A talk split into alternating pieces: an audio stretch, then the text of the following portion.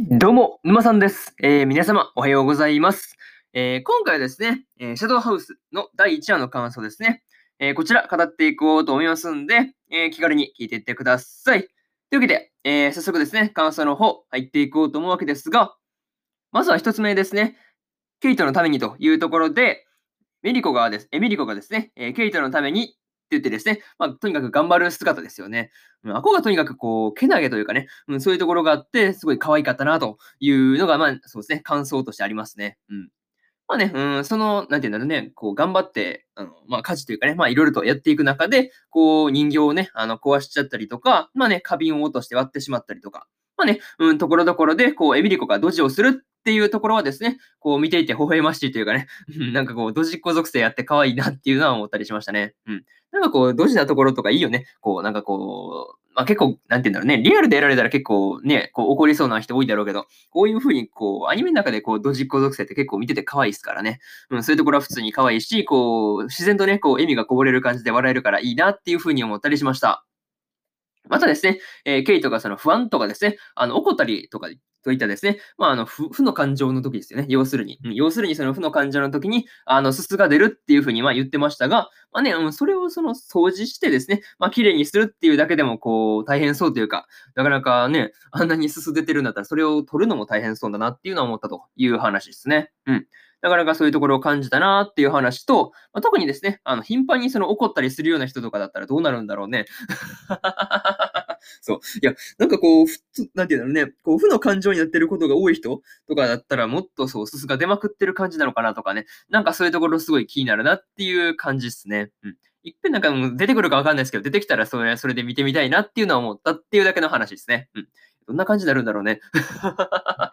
こう、なんていうんだろうね、なんていうの、機関車みたいな感じで、こう、筒が出まくってるのかなとかね、なかなかそういうところをいろいろと、なんかこう、妄想というかね、考えたりしたんですけど、まあなんか実際出てきたらね、なかなか面白そうだなっていうのは思ったというだけの話ですね。うん。まあ、それ全然ちょっとね、感想とは関係ないところに入ったんですけど、まあちょっと感想の方に戻して、まあ、あとはね、あの、冒頭で映っていたね、あの、エミリコのキャミソール姿ですね。いや、なかなかこう、可愛かったですよね、そう。あの、なんていうの、モダイしてるというかね、可愛いと思って、うわ、可愛いなと思ってね、そう、いや、本当にやばかったですよね、そう。いや、可愛いなと思ってね、いや、もうとにかくね、こう、エミリコが可愛いなっていうのが冒頭の、あの、まあ、感想をまとめちゃうとね、もうこの一言に尽きるわけですよ。うん。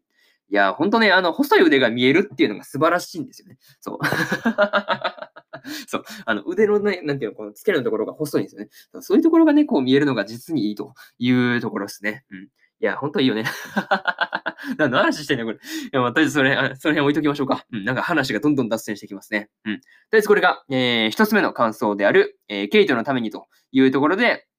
まあね、えーそのケイトのためって言って頑張るエミリコが可愛かったっていうだけの話ですね。そう。いや、まあそういう話を一旦も、そうですね。まあとりあえず一つ目の感想で、次、二つ目に入っていくわけですが、二つ目が、えー文字と寝坊というところで、えーエミリコがですね、えーケイトから文字のことをね、まあいろいろと教わったりしていたわけですが、まあ、ただね、あの、その翌日に、あの、なんていうの、寝坊してしまうわけですが、まあさすがのケイトもね、随分と、あの、怒ってるっていう感じでしたね。うん。あんだけこう、ケイトから筒が出てるっていうのは結構ホラーというか、まあね、それによって周りがあちこち黒くなったりとかね、まあ人形がいっぱいできてたりしたんで、いや、すごい量の筒出たんだなっていうのはこう、見ていてわかるって感じですよね。そう。いや、まあ、ちょっとね、うんホラー要素というかね、まあ、なんかちょっとね、普通の人が怒るとはちょっと違うんで、なんかそういうところがこう、ね、ちょっとホラー味見てるところがあったなっていうのは感じたっていう話ですね。まあ、でもね、あの、エミリコが寝坊したのはですね、うん、ケイトからその教わった文字をね、あの、まあ、文字を使って、こう、部屋にあるですね、手紙が読めたからっていうのがね、読み、読んでいたからっていうのがね、まあ、実に可愛いなっていうところですよね。そう。いや、なんかこう、まあ、一概に責めれない、責めれないところありますよね。うん。なんかこう、ケイトから教わった文字でね、こう、読めるのが楽しくってとか言ったら、多分なんかこう、あん怒りも収まりそうな感じが、なんかね、せんでもないというところですよね。うん。まあ、にしてもね、あの、エミリコの部屋に、あの、部屋のその壁に貼ってある手紙ですよね。まあ、あの紙、あの紙にですね、なんかこう、なんていうの？あの、どんなことが書いてるのかっていうのが気になりますよね。うん。だって、エミリコが読めるような、読め読めるようになったとしてもですね、自分ら読めないですからね。そう。何書いてんだろう、この紙っていうふうにはね、えー思ったりしました。うん。まあ、あとはただですね、えー、エミリコが、えー全部手紙を読めるようになったりとかしたときにですね、なんか起こりそうな気がするなっていうのはね、ちょっとなんかこう怖いというか、まあ、そういうところをね、なんかこう、なんか直感的に感じたっていう話ですね。うん。とりあえずこれが、えー、二つ目の感想である、えー文字と寝坊というところになります。はい。で、次、3つ目ですね。えー、生き人形に名前をというところで、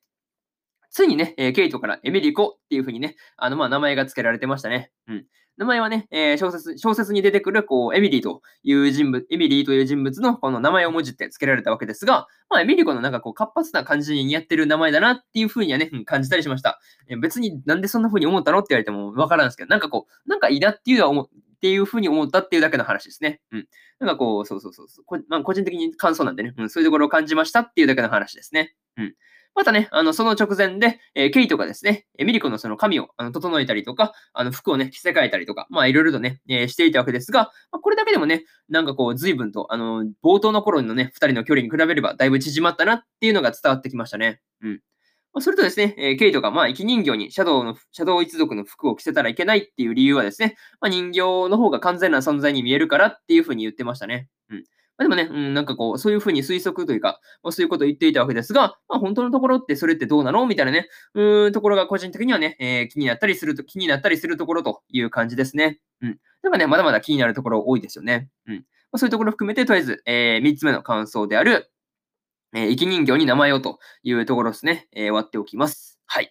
で、えー、最後にですね、最後にっていうところに入っていくんですが、まあ、シャドウハウスの1話を見た、まあね、全体的に見ていって、あ、なんともこう、複雑な感じというかね、まあ、そういう部分がありました。うん。まあね、あの、ケイトとエミリコのその絡みですよね。まあ、そこはこう見ていて可愛いし、こう癒されるんだけれども、こう、シャドウハウスっていうその存在というかね、まあそういう存在そのものからはちょっと不穏な気配というかね、なんかこう嫌な感じがするんだよなっていうのは思いましたね。うん。本当ね、どんな感じにこうストーリーが進んでいくというかね、ま、最終話までにどういう話の展開に持っていくんだろうとかね、なんかそういうところが気になるなっていう感じだし、こう、まあね、どんな展開になっていくのかワクワクするっていう感じでした。うん。そうですね。まあ1話のラストで、こう、エミリコの方を見ていた人物ですね。まあ、これがその何者何者なのかっていうところが、こう、気になって仕方がないんで、まあ次回で、えー、正体が明かされてくれることをですね、まあ願うばかりという感じですね。はい。で、こんな感じで、えー、シャドウハウスの1話の監査の方、割っておきます。はい。で、今日ですね、他にも3本更新しておりまして、えー、スライム倒して300年、知らないうちにレベルマックスになってました。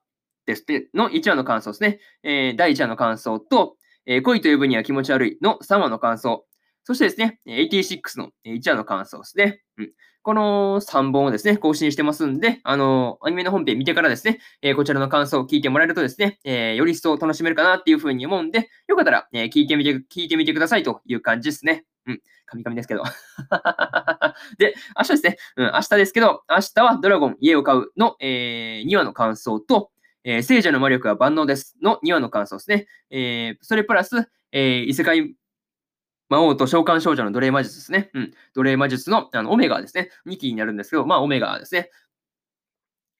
のですね、まあ、えー、第1話になるのかな？第1話の感想をですね、えー、この3本更新しようかなっていうふうに思ってるんで、よかったら、えー、明日もですね、ラジオの方聞きに来てもらえるとですね、えー、嬉しいですという感じですね。はい。とりあえず、ここまでね、感想の方聞いてくださってありがとうございました。えー、引き続き、えー、まあね、あの、うん、なんて、なんていうの？またね、うん、明日の、まあ次回の放送でお会いしましょう。うん。とりあえず、それじゃあ、えー、ここまでで終わっておきます。それじゃあまたね、えー、バイバイ。